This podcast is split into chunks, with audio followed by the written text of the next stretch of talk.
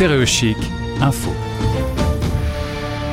En partenariat avec la rédaction lesfrançais.presse.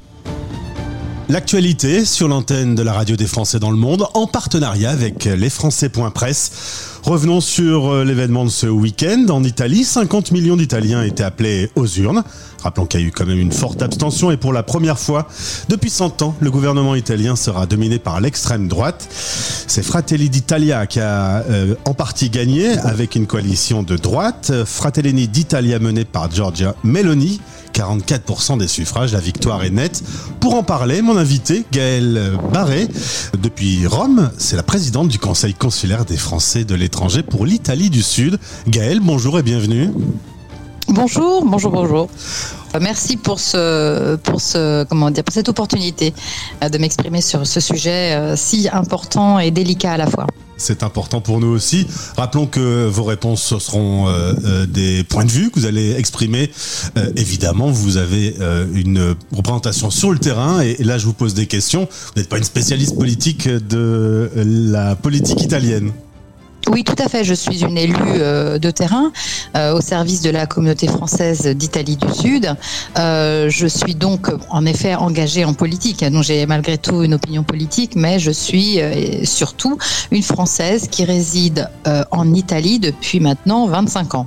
Et on peut rappeler que vous êtes sous l'étiquette PS. Oui, tout à fait. Euh, l'étiquette euh, avec une liste plus largement à gauche. Euh, donc il n'avait pas d'étiquette particulière. On a réuni des personnes de, de toute sensibilité, mais à gauche. Première question, suite à ce succès, d'où viennent les racines de l'extrême droite? Si on remonte il y a quelques années, évidemment, il y a de douloureux souvenirs. Bien sûr, alors de douloureux souvenirs, bien sûr, le fascisme euh, est bien évidemment euh, très présent euh, malgré tout encore en Italie, tout simplement parce que l'histoire, eh bien, elle est, quand même assez proche. Hein, c'est une histoire, le XXe siècle est un siècle proche de, nous, donc c'est une histoire encore assez récente et qui, et qui de fait a été incarnée par différents partis qu'on appelle post-fasciste, euh, dont faisait partie euh, Alliance Nazionale, le parti Alliance Nationale, euh, que, que Giorgia Meloni a rejoint dans les années 90. Donc, euh, il faut savoir que c'est, euh, euh, comment dire, un, voilà, un parti qui se revendiquait très clairement dans, dans la lignée du, fascisme, et puis qui s'en est progressivement écarté, hein, puisque le, son, son, comment dire, son leader à l'époque, Gianfranco Fini, avait, avait, avait, avait, essayé justement de créer une force qui s'était, qui se détachait du, du fascisme. et Giorgia Meloni a adhéré à ce, à ce parti. Moi, quand je suis arrivée en Italie, d'ailleurs en 97, euh, elle était euh, déjà dans le, dans le scénario politique italien, parce que je m'en souviens très distinctement, puisque euh, nous avions presque le même âge en fait. Hein. Donc du coup, j'avais été surprise de voir une si jeune femme dans un monde très macho politique italien à la fin des années 90. donc sa figure m'avait déjà, m'avait déjà surpris. Euh, en termes de euh, leadership et de charisme. Il faut dire que quand elle parle, on l'entend, hein, elle parle fort. Les Italiens, souvent, sont assez véhéments, mais elle en particulier. Giorgia Meloni avait euh, soutenu à 19 ans son amour pour Mussolini. On peut dire c'est une erreur de jeunesse ou c'est resté un peu en elle? Bah moi je pense que c'est resté ce qui est resté en elle en fait c'est son, son son penchant très très clairement nationaliste et souverainiste. Euh, le fascisme italien euh, revendiquait haut et fort euh, la place de l'Italie, une place de l'Italie forte et, puissante dans le scénario mondial, international et européen. Et donc c'est ce qu'elle revendique. elle n'est pas foncièrement populiste, comme on pu l'être par le passé le mouvement 5 étoiles par exemple. Je pense que c'est une véritable souverainiste. Elle, a une vision nationale du projet européen. Ce sont des États-nations avant toute chose euh, bien avant euh, donc euh, le, projet en soi de l'Union européenne tel qu'il existe aujourd'hui, qu'elle conteste d'une certaine manière, puisqu'elle elle est pour un État, pour des États forts. Finalement, et donc c'est ça qu'elle a, c'est ça qu'elle revendique en fait. Hein. Avec ce que vous me dites, finalement, vous répondez un peu à ma seconde question. Peut-on comparer Marine Le Pen et Giorgia Meloni? Quelque part, oui. Oui, tout à fait. Quelque part, oui, bien sûr.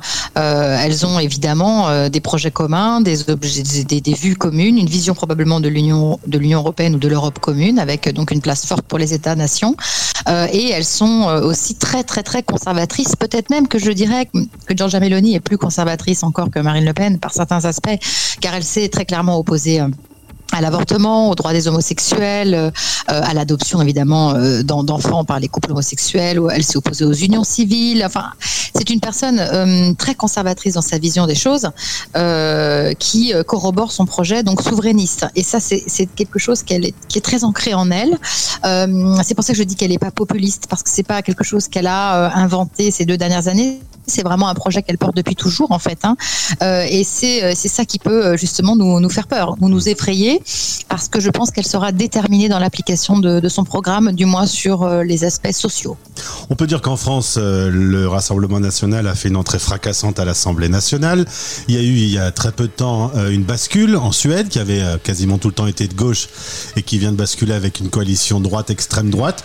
Est-ce que, comme le titrait Le Monde ce lundi, une ombre sur le projet européen est en train de se dessiner euh, oui, je le pense, en effet. Je pense qu'il y a euh, un, repli sur soi de la part euh, de, de, nos, de nos populations qui ne comprennent peut-être pas vraiment le, le projet européen. Aussi, il faut, faut quand même bien évidemment euh, comprendre euh, que le projet de l'Union européenne de l'extérieur semble très souvent euh, difficile à comprendre pour nos pour nos peuples tout simplement qui semble donc très bureaucrate très éloigné parfois qui semble aller au à l'opposé du, bon sens des, personnes hein. je parle de, manière très simple si vous voulez mais voilà il faut aussi comprendre que le projet européen peut-être ne n'est pas toujours très audible pour les personnes qui nous entourent. Moi, je suis foncièrement européenne et je, travaille pour un programme européen, donc je, je crois en l'Europe et, je suis très fière de notre Union européenne.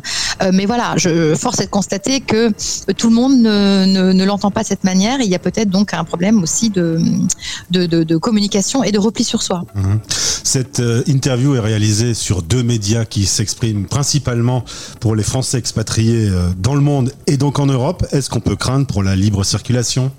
Alors craindre sur la libre circulation, euh, ça c'est un peu tôt pour euh, pour le dire. Hein. Euh, je, ne sais pas, je, ne veux pas savoir ce qui ce qui qui sera remis éventuellement en question. Il faudrait que plusieurs gouvernements d'extrême droite en, en, en, en, Europe se liguent hein, pour pouvoir renégocier absolument tous nos tous nos traités.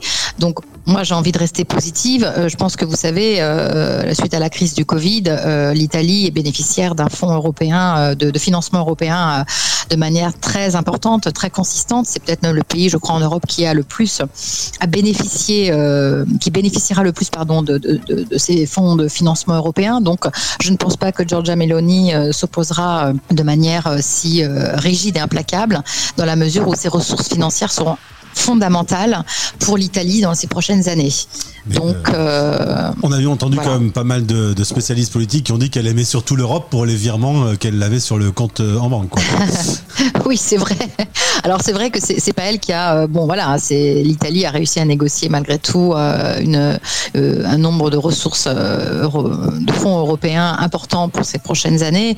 voilà, donc je pense qu'en effet, elle, ben, c'est voilà, c'est une façon comme une autre d'une certaine manière pour, de bénéficier des, des, retombées. Voilà, concrètement, comme ça, moi, j'espère qu'elle expliquera concrètement ce que l'Union européenne euh, peut faire bénéficier aux, aux personnes. C'est une action concrète et directe qui peut euh, expliquer aux gens en quoi, euh, qu'est-ce que c'est que l'Europe finalement, l'Europe solidaire. Vous voyez, donc euh, j'espère que ça la fera changer d'idée. C'est la preuve, la preuve par l'exemple.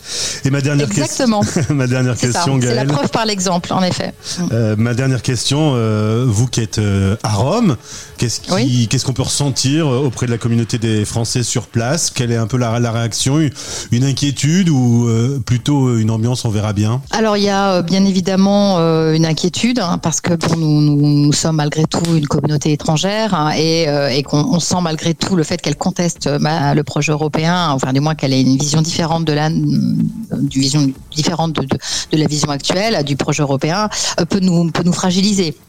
Donc évidemment, on est un petit peu euh, sur le sur le qui vive. Il y a probablement un, peu d'inquiétude dans la communauté française et dans toutes les communautés, peut-être même euh, étrangères ou européennes, euh, puisque c'est clairement le parti politique qui a gagné aujourd'hui avec quand même un score incroyable. C'est le premier parti d'Italie qui Et c'était clairement ce parti-là qui est probablement le plus contestataire vis-à-vis du, projet européen. Donc il est clair que nous, en tant qu'Européens français vivant en Italie et en grande partie européens convaincus, parce que quand vous vivez hors de vos frontières, vous êtes quand même, j'ai envie de dire, pro-européen d'une certaine manière, on se sent bien évidemment un peu inquiet. Après, je n'ai aucune idée de ce qui peut concrètement se, se passer. Euh, nous avons quand même, j'ai confiance en nos institutions. Mm. J'ai confiance en, en le, en, au dialogue, je crois dans le dialogue, et dans la diplomatie. Euh, donc, euh, j'ai envie d'être d'être confiante.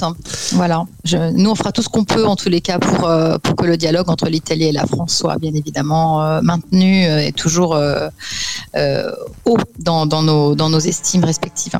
une haute fréquentation des Français en Italie. Hein. On parle de 110 000 au moins inscrits sur la liste, donc ça veut dire qu'en en vrai, il doit y en avoir 150 000 à peu près euh, qui sont bah, installés. alors, on est, on est, on est un peu moins, mais c'est vrai que on est un peu moins, mais c'est vrai qu'il faut considérer, c'est toujours pareil, que les Français ne, ne s'inscrivent pas sur les listes euh, électorales et ne s'inscrivent pas au sein du consulat sur le registre des Français de l'étranger. Donc, on a toujours plus de, de Français présents euh, euh, que, que non. C'est toujours difficile de l'évaluer, d'évaluer le nombre précis de Français qui vivent dans nos, dans nos pays respectifs à cause de cette de cette difficulté qu'ont les personnes à aller s'inscrire au consulat.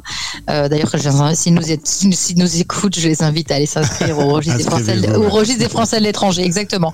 Mais bon, voilà, oui, non, non, la présidence française, elle est, elle est quand même, elle est quand même bien là. Et puis, on a quand même de très nombreux rapports économiques avec euh, l'Italie et la France ont des rapports économiques très étroits. Ce sont des partenaires commerciaux de premier ordre, euh, donc euh, les attaches sont nombreuses. Merci Gaëlle Barré, présidente du Conseil consulaire des Français de l'étranger pour l'Italie du Sud. Merci pour cette réaction. Vous avez déjà mangé ou euh, le plat de spaghetti est prêt Non, non, non, non. J'ai déjà déjeuné. Merci beaucoup. Et c'était quoi du coup Faites-moi rêver parce qu'on adore parler nourriture. Oh, vous savez, euh, toujours un plat de pâtes hein, et, tout va bien. Hein, c'est une très très, ouais, c'est indispensable, hein, indispensable. On est devenu italien. Vous savez, quand vous habitez en Italie pendant de nombreuses années, voire même quelques mois, très rapidement la gastronomie a réussi à mettre tout le monde d'accord. Donc euh, voilà. Merci beaucoup pour bah, cette interview. Merci pour ce témoignage. Bonne journée à vous. Au revoir. Au revoir. Retrouvez ce podcast sur stereochic.fr et sur lesfrançais.press.